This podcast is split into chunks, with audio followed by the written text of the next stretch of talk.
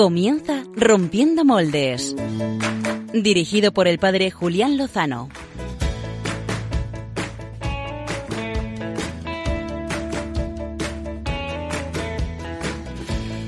Muy buenas noches, queridos amigos de Radio María, de este espacio Rompiendo Moldes, que quincenalmente eh, viene a su cita en este domingo en el que podría cantar aquello de Cantemos al amor de los amores. No se oye el coro porque... Hemos al Señor. Bien, ¿Por qué? Porque estamos estrenando el domingo del Corpus Christi, que ya desde el jueves en muchas localidades de nuestra España y de todo el mundo, pues se está celebrando que el amor de los amores está con nosotros. Eh, de hecho, eh, pues podríamos haber traído a este programa a hablar del milagro de la presencia real del Señor en la Eucaristía, tantos milagros eucarísticos, tantos milagros eucarísticos que ha habido a lo largo de la historia, el más prodigioso cada día en la Eucaristía, pero no va a ser ese tema el que hablemos hoy.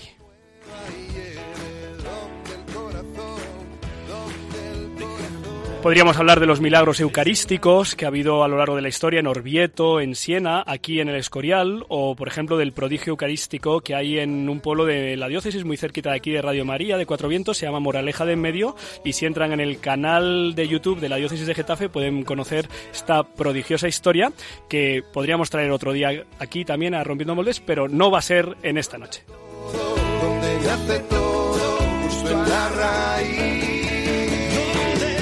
Y eso, que ha sido el tema escogido en la encuesta que hemos lanzado esta semana en Twitter sobre temas posibles, eh, fue el corpus y los milagros eucarísticos. Pero, en segundo lugar, salió el tema del poliamor. Y el tema del poliamor seguramente a más de uno de los amigos eh, que nos están escuchando le suene a chino eh, o a politono, eh, pero no, no, no es eso. Y hoy queremos descubrir qué es, en qué consiste este movimiento, esta práctica que es el poliamor y que ha salido a la luz pública en los últimos días, en las últimas semanas con mucha fuerza. de esto vamos a hablar en, el, en la entrevista de portada con, pues, con un psicólogo, terapeuta que puede ayudarnos a entender las consecuencias de esta mirada sobre el amor. No, no les desvelo más, quédense con nosotros y en cinco minutos eh, lo desvelamos. Pero sí quiero también desvelar lo que nuestros amigos del equipo de Rompiendo Moldes eh, les traen esta noche. Muy buenas noches, equipo de Rompiendo Moldes. ¿Qué tal estáis? Muy bien, buenas noches. Buenas eh, noches. María Redondo, qué alegría volver a escuchar tu voz. Ya veis. Y ver tu presencia aquí física y mental entre nosotros. ¿Cómo se nota que se han acabado los exámenes? Eh... qué mejor manera de celebrarlo. Claro que sí. Bienvenida. Eh, hoy no puede acompañarnos eh, Pachi Bronchalo, está un poquillo pachuchillo, le mandamos un saludo desde aquí, que se mejore de sus migrañas, eh, pero tú, María, nos vas a traer algo de las redes, ¿verdad? Sí, sí, os traigo un tema de rescatadores. ¿De rescatadores? No los rescatadores, sino los ratones. ¿Sí? un tema de rescatadores. Muy bien, me encantaba a mí jugar al rescate, ¿eh? Qué gran juego. Eh...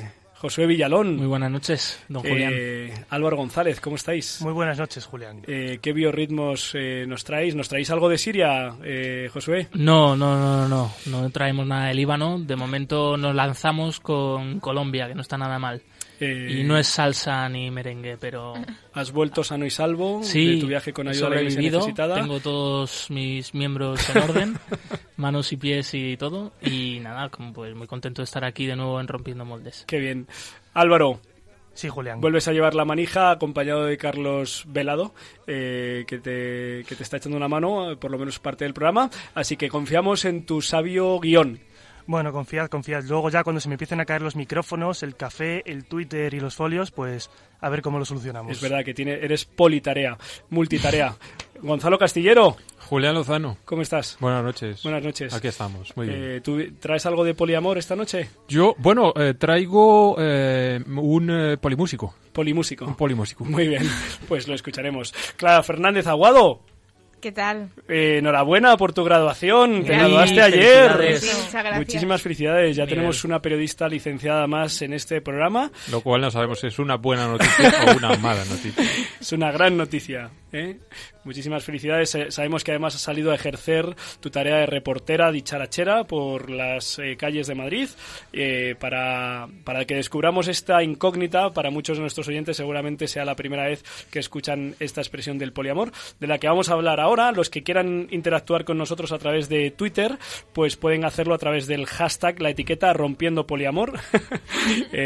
Y les recordamos que nos pueden escribir, como siempre, al correo electrónico rompiendo moldes arroba radiomaria.es. Nos hace ilusión ver mensajes que no sean spam. Lo que no van a poder hacer es comerse los sándwiches que tenemos en eh, la mesa del estudio que nos ha traído Clara. Esos son los, tienen muy buena pinta. los privilegios del equipo de Rompiendo Moldes. Le han quedado muy bien a, a Clara. Pues nada, sin más, nos vamos a la entrevista de portada.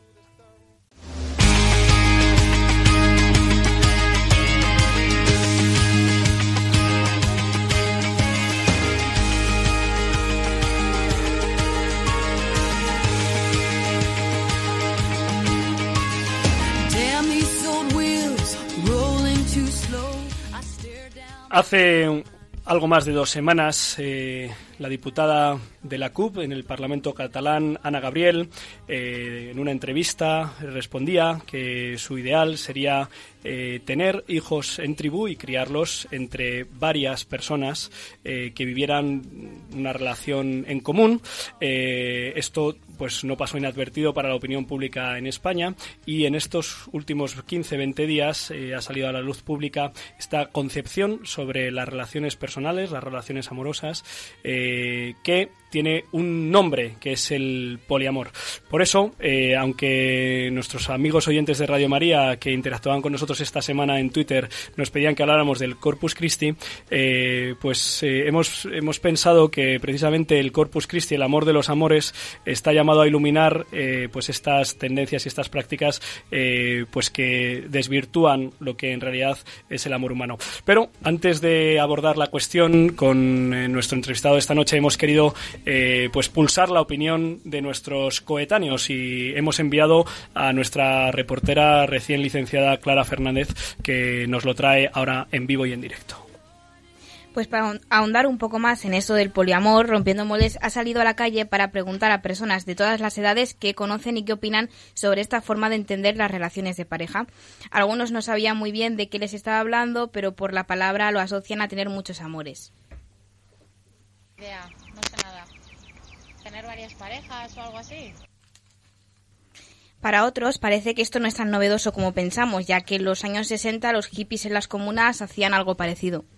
Eh, estuve viendo, por ejemplo, el programa de Samantha de lo de los nueve meses que, que ella, bueno, se quedó embarazada de yeso y por lo visto en, en Holanda, pues es como un conjunto de personas que, de hombres y mujeres que hacen una serie de acuerdos y todo eso y, y que em, son parejas como así, como poliamor, de, como si fueran una, una comuna, por decirlo de alguna manera.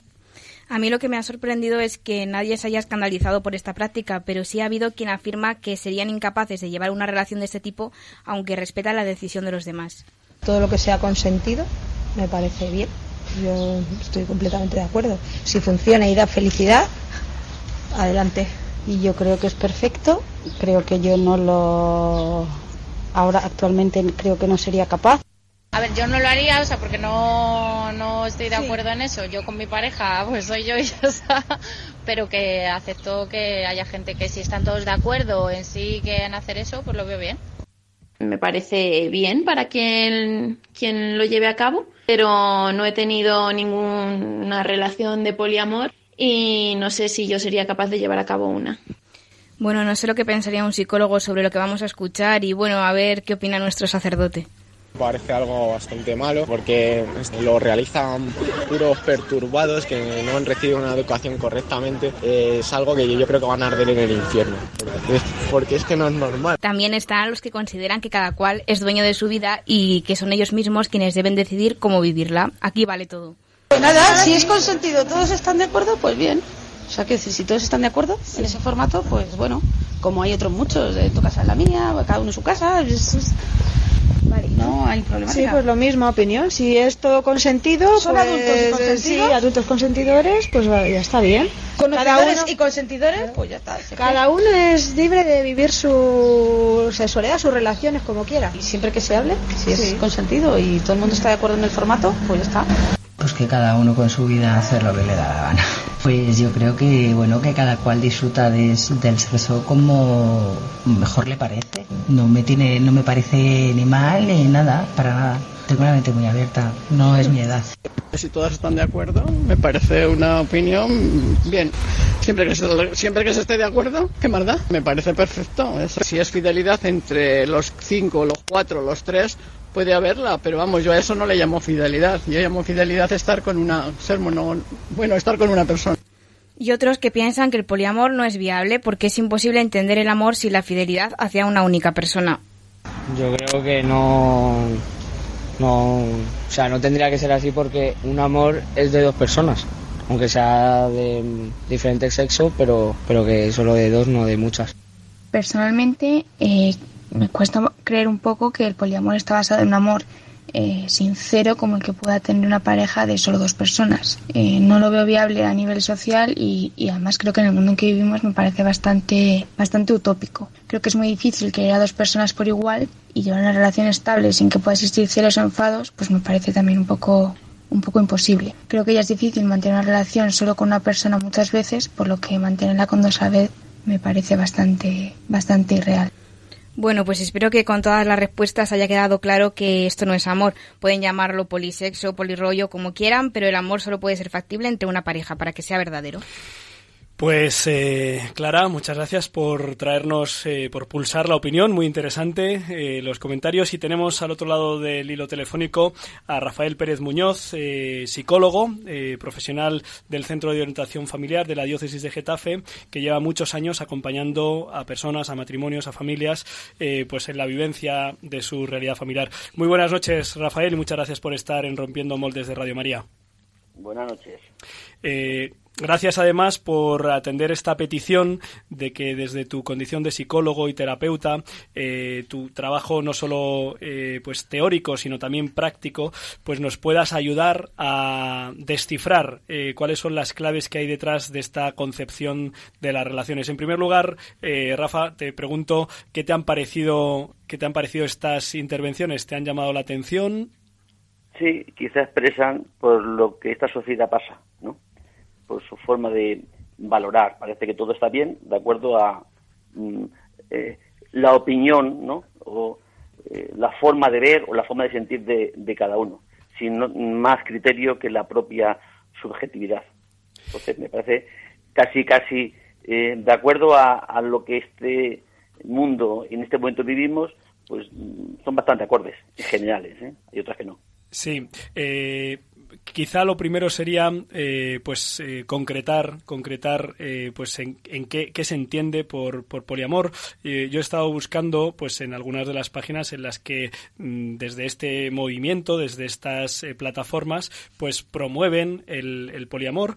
Lo definen así. Consiste en amar a varias personas a la vez de forma consensuada, consciente y ética, ¿no? Claro, yo cuando he leído esto he dicho, ahí va, yo soy poliamor porque amo a mi padre, amo a mi madre, a mi abuela también la quiero un montón, incluso a mi hermana, tengo amigos a los que quiero como amigos, tengo feligreses, pero yo creo que mm, es una forma engañosa de presentación de lo que consiste el poliamor. Eh, ¿qué, ¿Qué es lo que hay detrás? ¿Cuál es la concepción del amor y de las relaciones íntimas que hay detrás del poliamor, Rafa? Fíjate que eso que has dicho es así, una parte, ¿verdad?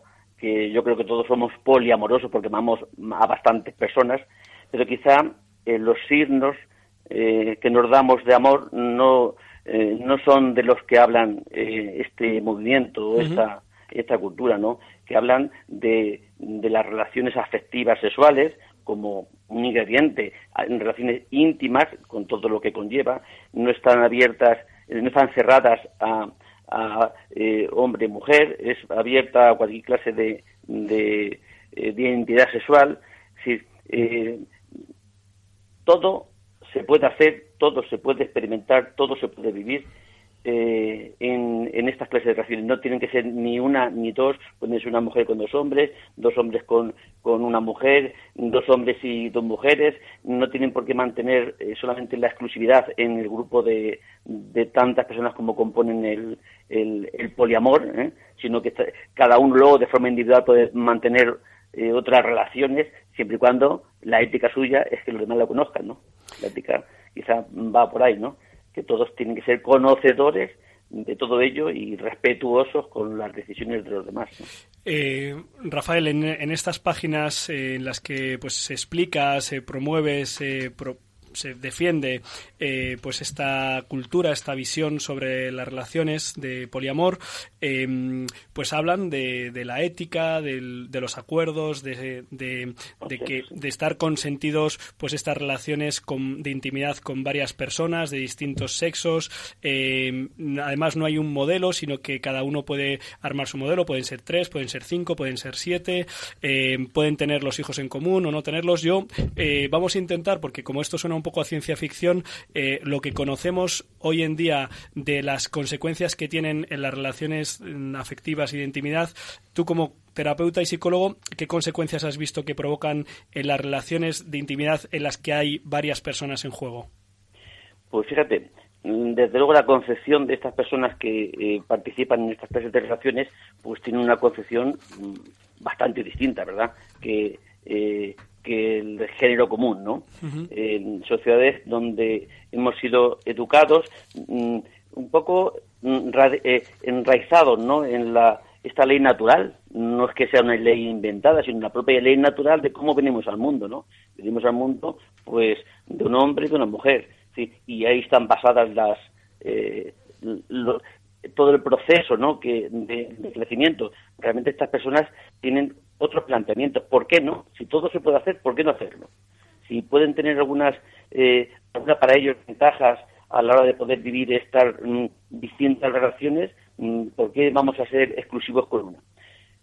Si eh, algo que a todos nos pasan, eh, si yo mm, mis bienes materiales eh, tengo dificultad, ¿no? Porque hay una, una cierto egoísmo genuino, ¿no? De, en nosotros, porque estamos eh, heridos, pues tengo dificultad para compartirlos, eh, para poder mm, que los demás también participen de ellos, cuanto más, ¿no? Esta, eh, compartimos nuestros cuerpos, compartimos nuestra, nuestra relaciones, nuestra afectividad.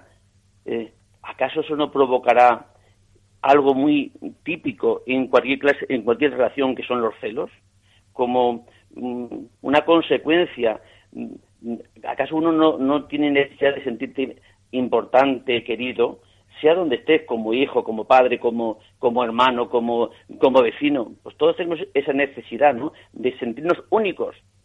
Quizá en estas relaciones yo creo que esa unicidad no aparece por ningún sitio, ¿verdad? Somos, o partimos de la idea que somos tan, tan, tan abiertos, tan eh, tolerantes, tan, que, que yo creo que es una forma de desconocer la realidad humana, ¿no?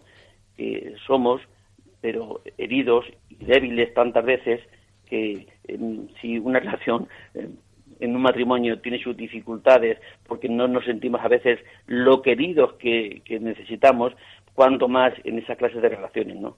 Y quizás se, se, la búsqueda no es tanto eh, de una búsqueda para toda la vida, ¿no? Sino eh, quizá calmar, ¿no? Nuestra necesidad de afecto, ¿no? Nuestra, nuestra necesidad de, de, emociones, de sentimientos. Eso sí, quizá pues lo pueda, lo pueda calmar, ¿no? En cierta forma, aunque traiga consigo otras carencias, ¿no? Sobre todo a mí me parece que la, la principal es cómo podrán vivir, vivirse los que componen estas clases de relaciones. Eh, ¿Serán tan eh, ecuánimes que compartan el amor por igual, mm, el tiempo por igual, o serán de un género tan generoso donde puedan simplemente estar y aceptar con, con calma y, y con, yo que sé, con heroísmo, ¿no? Que eh, las otras eh, las otras personas de, este, del grupo puedan tener más cercanía, más afectividad, más intimidad que, con el propio. Para mí me parece como una, eso sí, como ciencia ficción, ¿no? Eh, otra de las cuestiones que se plantean, que plantean y que abordan estos grupos, es que eh, pues el educar eh, hijos en común, como decía esta diputada de, de, la CUP, Ana Gabriel, pues no tiene por qué ser en absoluto perjudicial para los niños, sino al revés, enriquecedor, al no contar solo con un modelo masculino y uno femenino, sino contar con, con varios modelos. como psicólogo y terapeuta, has tenido seguro que acompañar a muchos niños, a muchos hijos de familias, eh, el no tener una identificación y una relación cercana con el modelo paterno y el modelo eh, materno eh, tiene consecuencias en la, en la vida de los niños. Pues fíjate que un aspecto que en muchos casos pasa es que su propia identidad, su propia historia está incompleta. Todos tenemos una historia, no venimos como las setas, ¿no? De una espora que, que surge, sino tenemos una historia, tenemos unos eh, ascendientes, unos progenitores que a la vez tienen los suyos, ¿no? Y ese trabajo que tan grande que ha hecho la humanidad por conocer su historia, por conocer sus raíces, por indagar los misterios de la vida. Ahora parece que con estas propuestas, que tampoco son nuevas, ¿eh? No son nada nuevas, son bastante antiguas y ya retrógradas, sí, mm, pues mm, ahora es como si eso sobrara, ¿no? como si, no importara de dónde procede, tener muchos padres. Pues yo no sé, creo que la propia naturaleza habla de tener un padre y tener una madre, no es compartida. Luego las relaciones pueden ser como se quieran, pero desde luego un ser viene al mundo por la fecundación entre un óvulo y un espermatozoide. No, no son 18 óvulos ni, ni 18 espermatozoides, ¿no? Entonces, ¿Cómo podrá, ¿Cómo podrá crecer un chico así? Pues fíjate, yo creo que toda, toda sociedad mm, e, evoluciona, ¿no? O, retrocede en su forma de, de, vivir. Creo que el cristianismo lo que trajo consigo es resaltar la importancia de la familia en, tiempos de paganos donde no había ese cuidado de, la, de las familias, donde no había familia, ¿sí? Y creo que fue lo que hizo que esta sociedad, este mundo, hubiera un cambio eh, trascendente, ¿no? Mm, de, mm, pero sobre todo personal de las personas, cómo hemos crecido, con todas las dificultades, ¿eh? con todos los errores que ya hemos cometido y las debilidades, ¿no? Pero realmente ha sido lo que ha provocado pues, luchar por alguien y para alguien, no para, para, para lo general. Claro que somos mm, pertenecientes a un pueblo, no a una sociedad, pero quizá la sociedad, como no somos Dios, pasamos porque somos concretos, ¿verdad? Y y, así contingentes, pues, pues creo que no tenemos esa capacidad tan, tan grande, ¿no? De, de, ese, eh, de ese relacionarnos con el mundo completo, ¿no? Eh, Rafael, voy a, voy a abrir a la eh, participación del equipo de Rompiendo Moldes para que puedan hacerte alguna cuestión. damos paso a estas intervenciones. Rafael, soy Gonzalo. Eh, Hola, Gonzalo. Una consulta práctica. ¿Qué diferencia hay entre poliamor y poligamia? Bueno, porque el, amor está, el poliamor está abierto a cualquier clase de relación, ¿no? Es decir, hombres, un hombre con tres mujeres, tres mujeres con dos hombres, es decir, solteros, eh, algunos de ellos que pueden estar casados y compartir, tener un matrimonio y tener, tener la relación. Es decir, mm, sin embargo, la, poligamia quizás está más adscrita a, a un sentido religioso, ¿no? Y es un hombre generalmente, ¿no? Un hombre con, con varias mujeres, ¿no? Pero quizá tiene esa, una normativa dentro, normativa, por llamarlo de alguna forma, ¿no? Dentro de las mm, religiones que la, que la pueden eh, consentir con un montón de normas también a la hora de, de establecer cómo son los cuidados y las relaciones de, de la poligamia, ¿no? De, de esas familias polígamas. Está el tema del, poliamor, como pueden estar comprobando nuestros amigos eh, de Radio María, de Rompiendo Moldes, eh, entronca eh, muy bien con la concepción antropológica de la, de la ideología de género que por cierto precisamente el pasado martes el cardenal Sara eh, pues pronunciaba una interesantísima conferencia en Ávila que por cierto pueden ver nuestros oyentes si así lo desean en el canal de YouTube de la diócesis de San Sebastián. No sé si en el de Ávila también pero yo lo he visto en el de San Sebastián.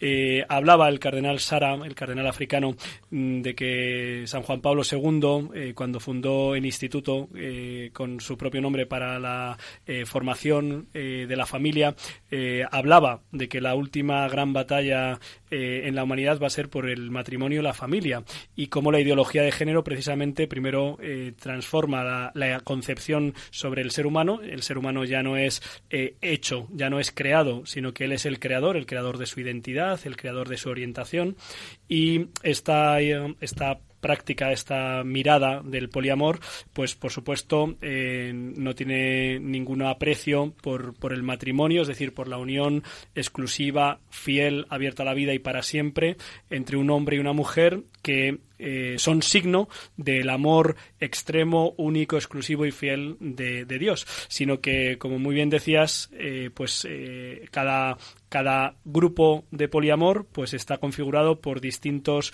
individuos de distintos géneros, de distintas atracciones, con distintas configuraciones. Es, digamos, romper la, la baraja completamente de lo que ha sido la mirada antropológica pues eh, clásica y cristiana del hombre creado, el hombre que recibe el ser y el hombre que ha sido creado por amor y para el amor y que lo manifiesta de muchas maneras, en muchas relaciones distintas, pero en una relación de exclusividad que se llama el matrimonio. Josué Villalón, que está aquí también como parte del equipo, quería hacer una, una pregunta. Buenas noches, Rafael. Buenas noches. Eh, ¿Por qué crees que está tan aceptado este concepto del poliamor?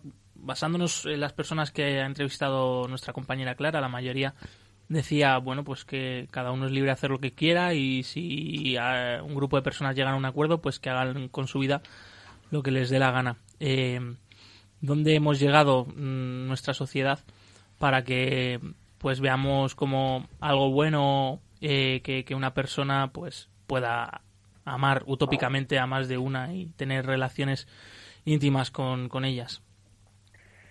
tenemos un buenismo eh, y una tolerancia mm, y una idea de la libertad mm, no sujeta más allá que al propio criterio, ¿no? Y quizá el criterio no es el, ni siquiera el racional, ¿no? Sino el criterio que quizá está muy extendido hoy mm, es que no, hemos sido educados, quizá, por los que han sido responsables de la educación de personas de 20 años actualmente, bueno, 20 años y, y para adelante, por supuesto, ¿no? Eh, ese relativismo, que todo vale, que todo está sujeto al criterio personal, no hay, es como si, si no existe la verdad, existe la opinión, existe mis tendencias, y existe algo que todos estamos, eh, tenemos una lucha con ellos, ¿no? Que son nuestros sentimientos, nuestras emociones. Todo lo que a mí me emociona, todo lo que a mí me satisface, todo lo que me hace sentir bien, es bueno. ¿Por qué no va a ser bueno? Si el criterio está simplemente en lo que siento, y lo que siento es que es cierto, ¿eh? porque está, todo esto está basado en, en, que, eh, digo todo esto, o quizá todo pecado en el sentido religioso, toda debilidad en el sentido psicológico, donde está radicado, sino en nuestras tendencias, ¿no? no tenemos todos tendencia a la verdad, al amor, no tenemos tendencia a sentirnos satisfechos, a sentirnos mm, con nuestros deseos saciados, a equilibrados, ¿no? Tengo hambre, como, tengo ganas de, de, beber, bebo, no, una, no un poco, sino hasta, hasta que, hasta que eh, quedo harto, ¿no? De cualquier clase de, estímulo por, por completar. Y si todo esto viene un poco, un poco, un mucho, ¿no? A, a, a llenar estas tendencias humanas que a veces mm, nos separan y que nuestra razón eh, si interviniera, si dejáramos intervenir la inteligencia, que es la capacidad que Dios nos ha dado para distinguir el bien del mal, quizá podríamos poner algún reparo, pero algún eh, algún límite, ¿no? A todo a todo lo que nos llega.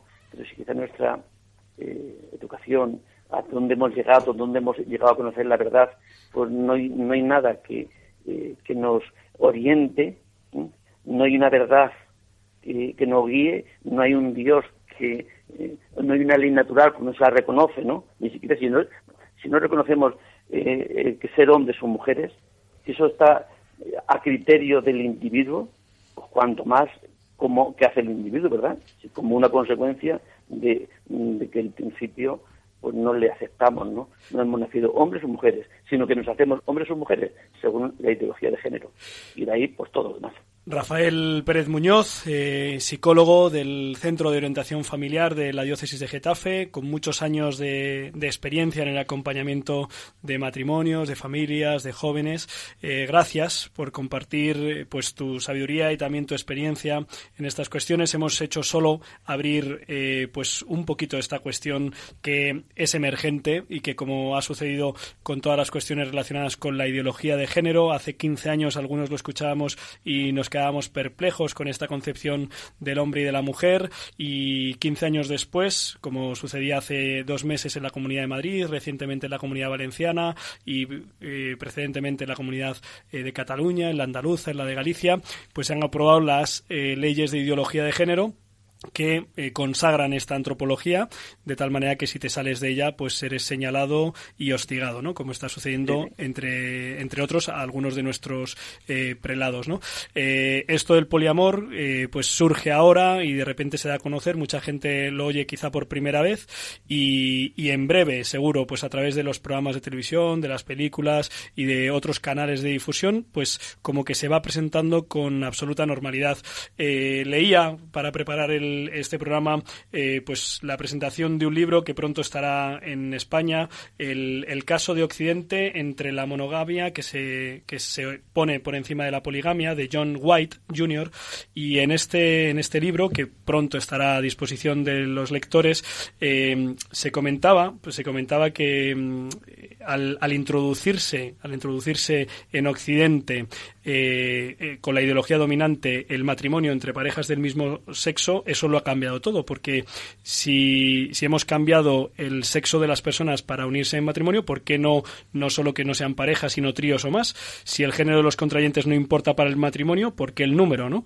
Y, y el, también el criterio que escuchábamos, el por qué no nos dejan si nos queremos, ¿no? Como decían los entrevistados por Clara, yo estaba pensando, bueno, y, si quieren con, no sé, pues con, con animales o con robots, o, ¿no? Si el criterio es eh, si, si nos gusta, ¿no? Si es consentido, pues esto nos puede llevar pues muy lejos, ¿no? Yo invito a nuestros oyentes a que puedan formarse y sobre todo a que puedan leer el rico y hermosísimo magisterio de San Juan Pablo II mm, de la de la teología del cuerpo, que desvela el misterio preciosísimo de llamada a la comunión y al amor en el que hemos sido creados. Eh, Rafael, muchísimas gracias por estar con nosotros esta noche. Eh, seguiremos en contacto para seguir dilucidando estas cuestiones fundamentales sobre el ser humano. Buenas noches, gracias a vosotros. Un fuerte abrazo. Eh, hemos llegado hasta aquí en esta primera parte del programa. Seguramente para algunos sea abrir eh, unas ventanas a estos temas y estar atentos, porque la, guerra cultural está abierta, lo estamos viendo en nuestro país y no solo. Eh, el Papa Francisco, en su última exhortación a Moris Leticia, lo advierte en el número 56, la imposición de la ideología de género, además a través de los sistemas legislativos. Ahora vamos a cambiar el tercio, eh, vamos a cambiar de ritmo y vamos a dar la voz al equipo de Rompiendo Moldes que nos traen unas secciones, como siempre, extraordinarias.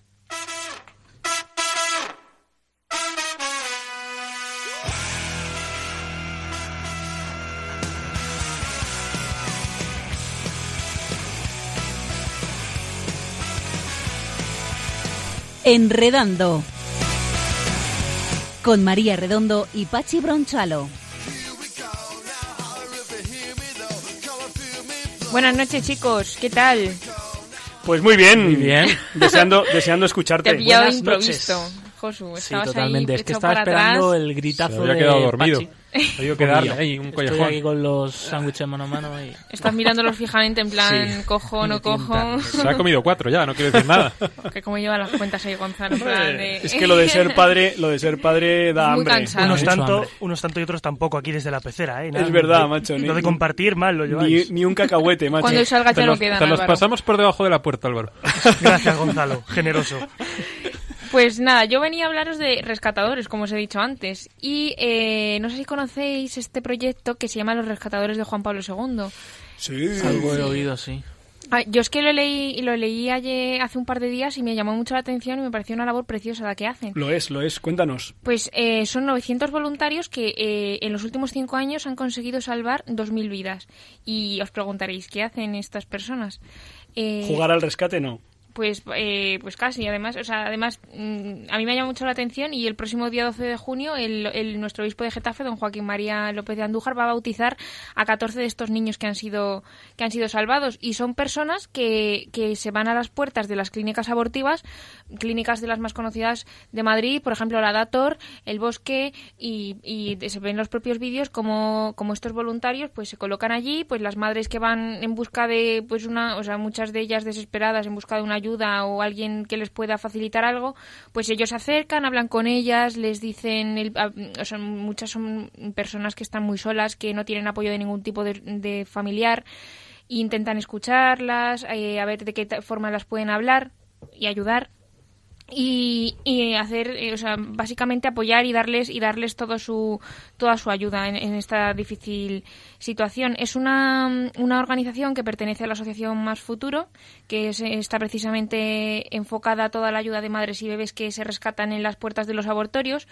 y muchos de los voluntarios que trabajan en esta preciosa labor eh, también han sufrido serias amenazas por parte de las propias clínicas abortivas, como la de El Bosque que os he mencionado antes, que llaman incluso a la policía para pedir mm, desalojar a estas personas de la zona, o han llegado incluso a, a pincharle las ruedas de los coches de los voluntarios o a, o a meterse dentro de los coches, es decir, que encima tienen como persecución por parte de, de, estas clínicas. Y yo os recomiendo que os metáis en su, en su blog, que mm, se llama rescatadores.life, luego lo ponemos en Twitter. Y la verdad que impacta mucho porque eh, tiene todo muchas entradas de blog, están bastante muy actualizados, la última de ella de hace apenas unos días, de ahora de mayo, en el que explican el caso de, de un bebé al que ellos han llamado Isidro porque no pudo nacer lamentablemente y cuentan como, como su madre estuvo a punto de decir que, que no abortaba, eh, pero al final intervino su padre y al final, pues desgraciadamente, eh, no, no pudo nacer este bebé. Y, y, estos rescatadores lo que hacen es ofrecer también o sea, apoyo a las madres y cuando, cuando la situación pues no, no, o sea, no, no la pueden salvar, ofrecen misas semanales por estos niños, eh, están, hacen una labor preciosa. Entonces, otra de las cosas mm, que me ha parecido muy bonita que hacen es fomentar la adopción espiritual, que es eh, consiste en que cada uno nos comprometamos a rezar por un bebé que no ha nacido, o sea, o que está en una situación mm, límite de nacer no nacer porque su madre está está debatiéndose entre entre la vida y la muerte de su hijo.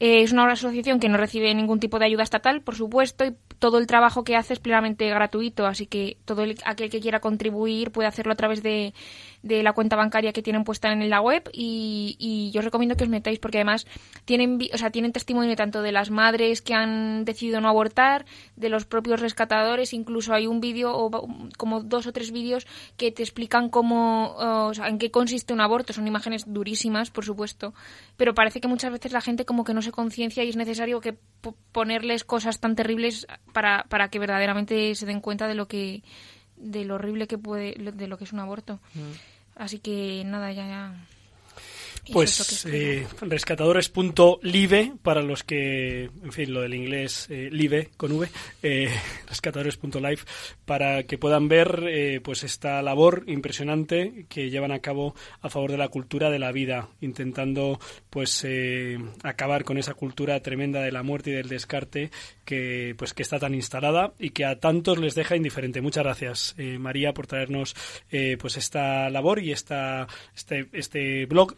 Habíamos hablado, hemos hablado de, de, estos rescatadores en alguna ocasión. En Radio María seguro que ha sonado más de una vez y ahora nos traen este blog que pueden tener pues informaciones muy interesantes y testimonios preciosos como el que está en la, en la web, en la primera plana de Laura Chenalle que dice la violación es lo peor que me ha pasado en la vida, pero mi hija Isabela ha sido mi luz y mi salvación. Y ahí aparece ambas, Lauran y Isabela, en un beso precioso. Gracias, María. Vamos a ahora, después de estar enredando y enredados por María, vamos a ver cómo nos desenreda o nos enreda más el sastre preferido de Rompiendo Moldes.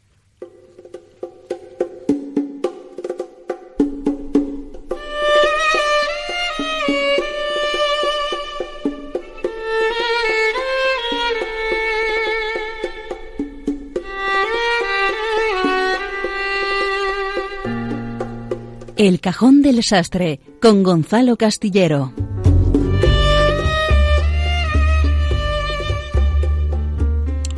Mis queridos amiguitos, pues efectivamente vengo a enredaros un poquito más esta noche. Más. Más, si cabe. Esta, este programa se llama Rompiendo Moldes y por ese mismo motivo hoy traigo a mi sastrería a un personaje que lo rompió prácticamente todos. Este hombre fue capaz de revolucionar por completo la música de su época. Podríamos decir que el individuo que nos visita esta noche es el equivalente en la música a los vanguardistas en la pintura o en la literatura. Si yo os pregunto si os mola la música atonal, ¿qué me decís? No. No te ¿Qué es gusta. lo que canto yo? Es atonal totalmente. Eso es desafinado, Álvaro. Desafinado, que es muy distinto. María lo ha dicho muy contundentemente. Y Porque María ella- sabe mucho de música. Y ella canta en un coro. Es que lo de la música tonal. mm, es que es que como sonidos muy disonantes, ¿no? Muy.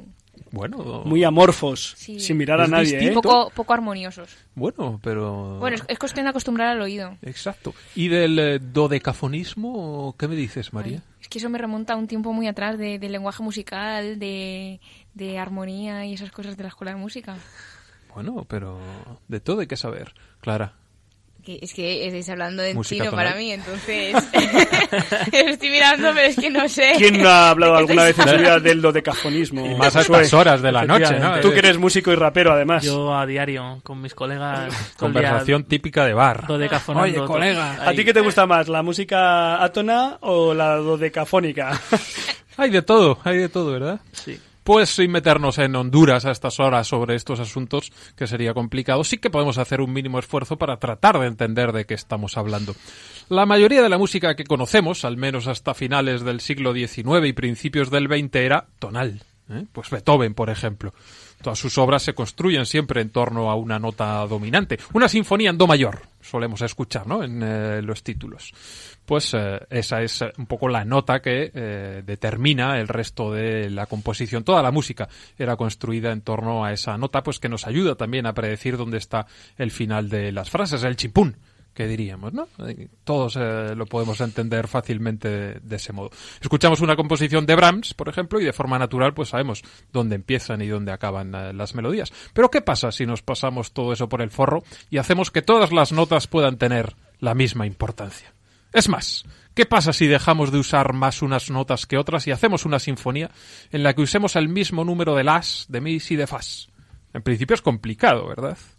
Pero bueno, produce un eh, resultado peculiar. Pues si hacemos eso, parimos la atonalidad y en su desarrollo, pues el dodecafonismo, eh, utilizando siempre 12 notas, las mismas 12 notas. Y eso es lo que hizo nuestro protagonista de hoy, que dijo, voy a romper moldes. Y vaya, si lo hizo. Estamos hablando, queridos rompedores, de Arnold Schoenberg. Un hombre realmente peculiar que también rompió moldes en lo religioso, porque si el tema principal de este programa era el poliamor, podemos decir que Schoenberg fue un policonverso porque nació y se crió como judío, se convirtió al cristianismo y al final de su vida volvió a convertirse al judaísmo. Es casi la tonalidad llevada a la religión, pero es que eh, ese no era Schoenberg, ese no era.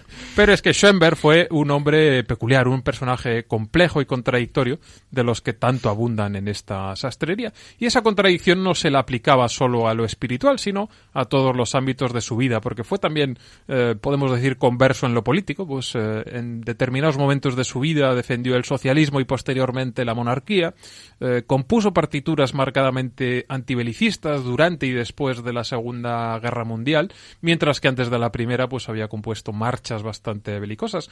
En fin, un hombre permanen- en permanente conflicto interior. El caso es eh, que Schoenberg es el fiel reflejo de ese complicado primer tercio del siglo XX, tan azaroso él. Y es que a Schoenberg le tocó vivir tiempos de grandes cambios, en especial en la Viena en la que él vivió, en la que cohabitó con eh, literatos, con eh, pintores y con filósofos que estaban cambiando la forma de entender el mundo. Pues pensemos en Nietzsche o en Kandinsky, por poner solo un par de ejemplos de amigos de nuestro protagonista. Si ellos postulaban un nuevo lenguaje en, eh, sus, man- en sus materias o una nueva forma de entender al ser humano, pues Schoenberg lo llevó a cabo en el campo de la música, dando a luz a la atonalidad, ¿eh? a lo que hoy conocemos como música contemporánea.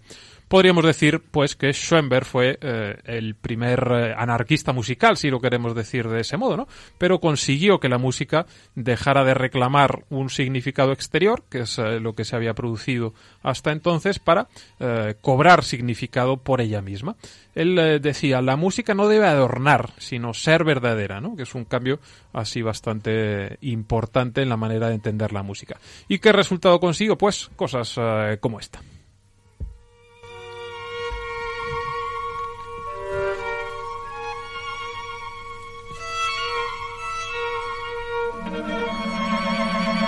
como decía María, pues suena raro, ¿no? ¿no? Suena distinto. Es una, una manera diferente de, de, componer, un lenguaje distinto para el cual, pues a veces no estamos del todo acostumbrados, pero también interesante y bonito. ¿Eh? No hay chipún. Casi, casi sin, casi sin palabras, ¿no? Es que no sé, como no sé la partitura esta cómo va, pues no sé si Pero termina es- con un platillo. Schubert sí me gusta. Es que como es cuando ya es más adelante, más entrado el siglo XX. Bueno, yo me quedo, tomarlo. yo me quedo con la música clásica o con la música litúrgica, pero muchas gracias por ampliar nuestros horizontes y planteamientos, eh, Gonzalo Castillero, y de música dodecafónica y átona a los ritmos más dicharacheros de Rompiendo Moldes.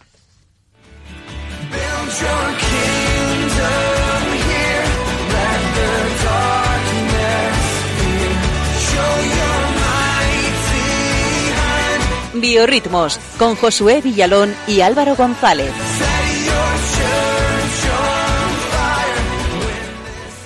Muy buenas compañeros y oyentes, ¿cómo estamos? Pues muy bien. Dodecafonando, ¿no? Exacto. Estamos en un buen momento, sí. Ahora en mitad de la noche podemos escuchar un poco de música, esta vez con ritmo, ¿vale? Y sobre todo con mucho sentido. Eh, y no, no traemos de momento nada de música del Líbano, pero prometo que pronto habrá algo, compartiré algo de lo que por allí hemos escuchado. No traemos tampoco más música austriaca, Gonzalo, pero sí traemos. eh, seguimos por nuestro tour por Sudamérica, que, que comenzábamos la semana pasada por Chile. Eh, hoy damos un saltito de 4.000 kilómetros hasta Colombia. Eh, Josu lo ha dado con escala en Líbano, pero bueno, no pasa nada. Os traemos a Diego, Cardo- a Diego Cardona, otro cantante en castellano. Y esto que suena es Un corazón sencillo. Escuchamos.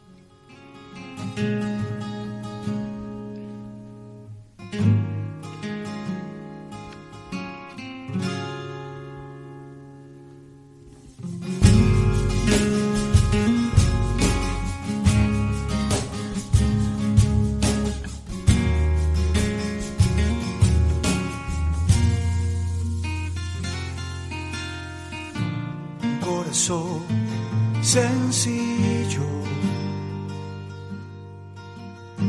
Es lo que te ofrezco, Señor. Dispuesto a servirte con todo lo que tengo y soy. Un corazón sencillo es lo que te ofrezco, Señor. Dispuesto a servirte con todo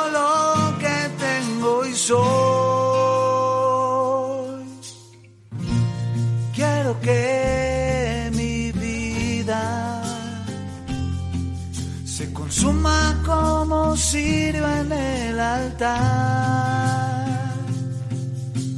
dando luz a los demás en su caminar. Quiero que mi vida se consuma como cirio en el altar dando luz a los demás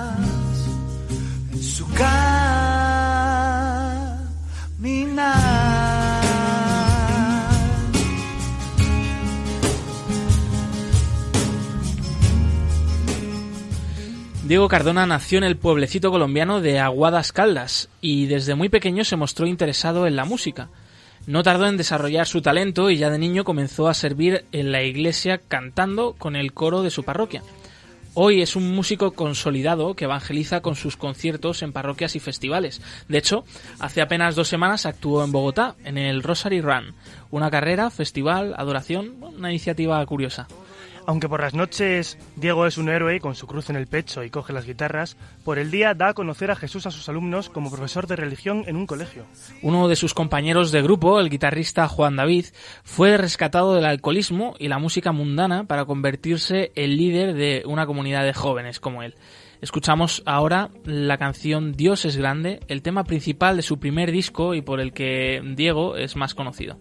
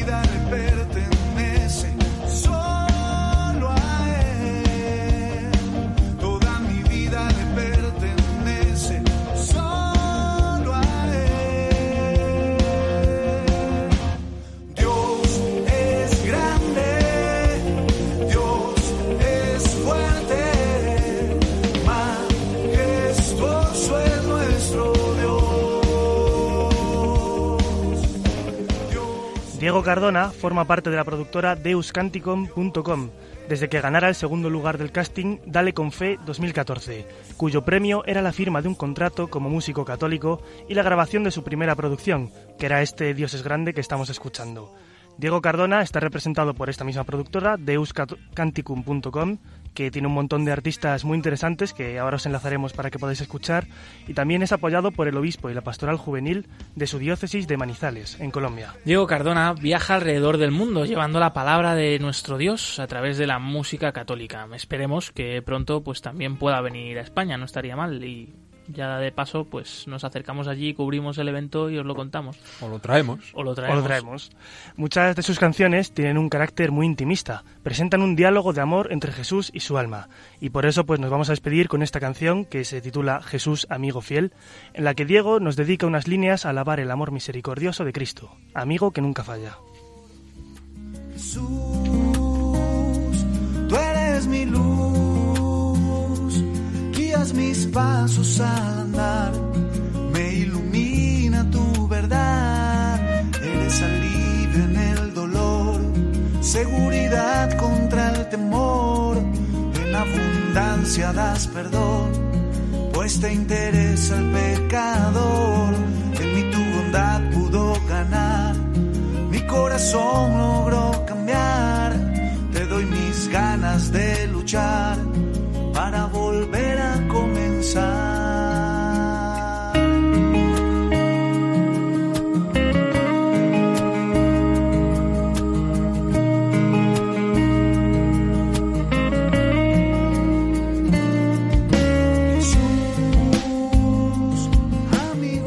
Pues mientras seguimos escuchando de fondo este último tema, eh, le damos las gracias a nuestros amigos biorritmeros por traernos cada dos semanas eh, alguien interesante a quien escuchar y además últimamente en castellano, lo cual lo agradece no solo eh, nuestras abuelas, sino también nuestras madres. No nos Y- perdonas, Julián, aquel heavy metal, ¿eh? el heavy metal, sí. Lo tienes clavado. Está todo perdonado.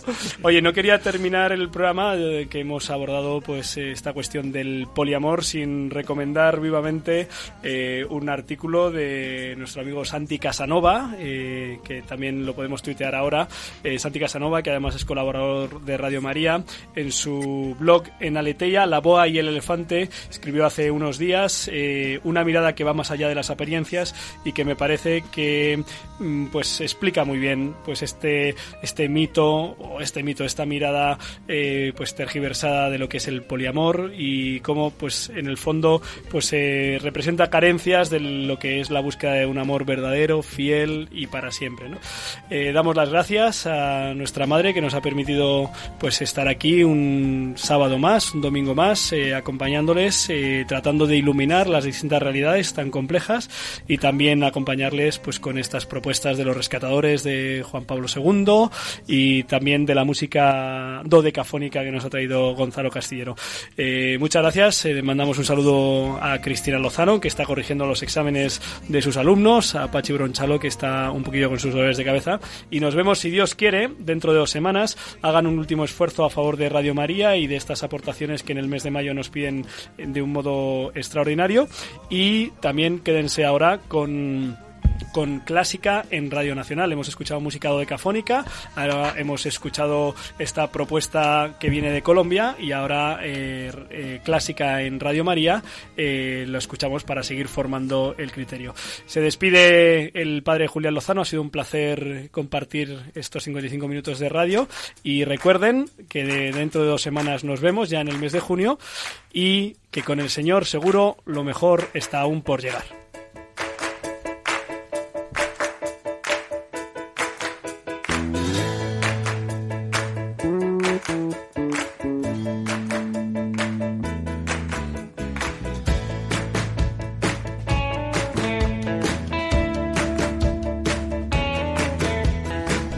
Han escuchado en Radio María Rompiendo Moldes, un programa dirigido por el padre Julián Lozano. Donde estén tus sueños, donde tus anhelos se ponen al sol. Déjame estar donde tantas veces piensas que no puedes, tal vez pueda yo. Déjame que sea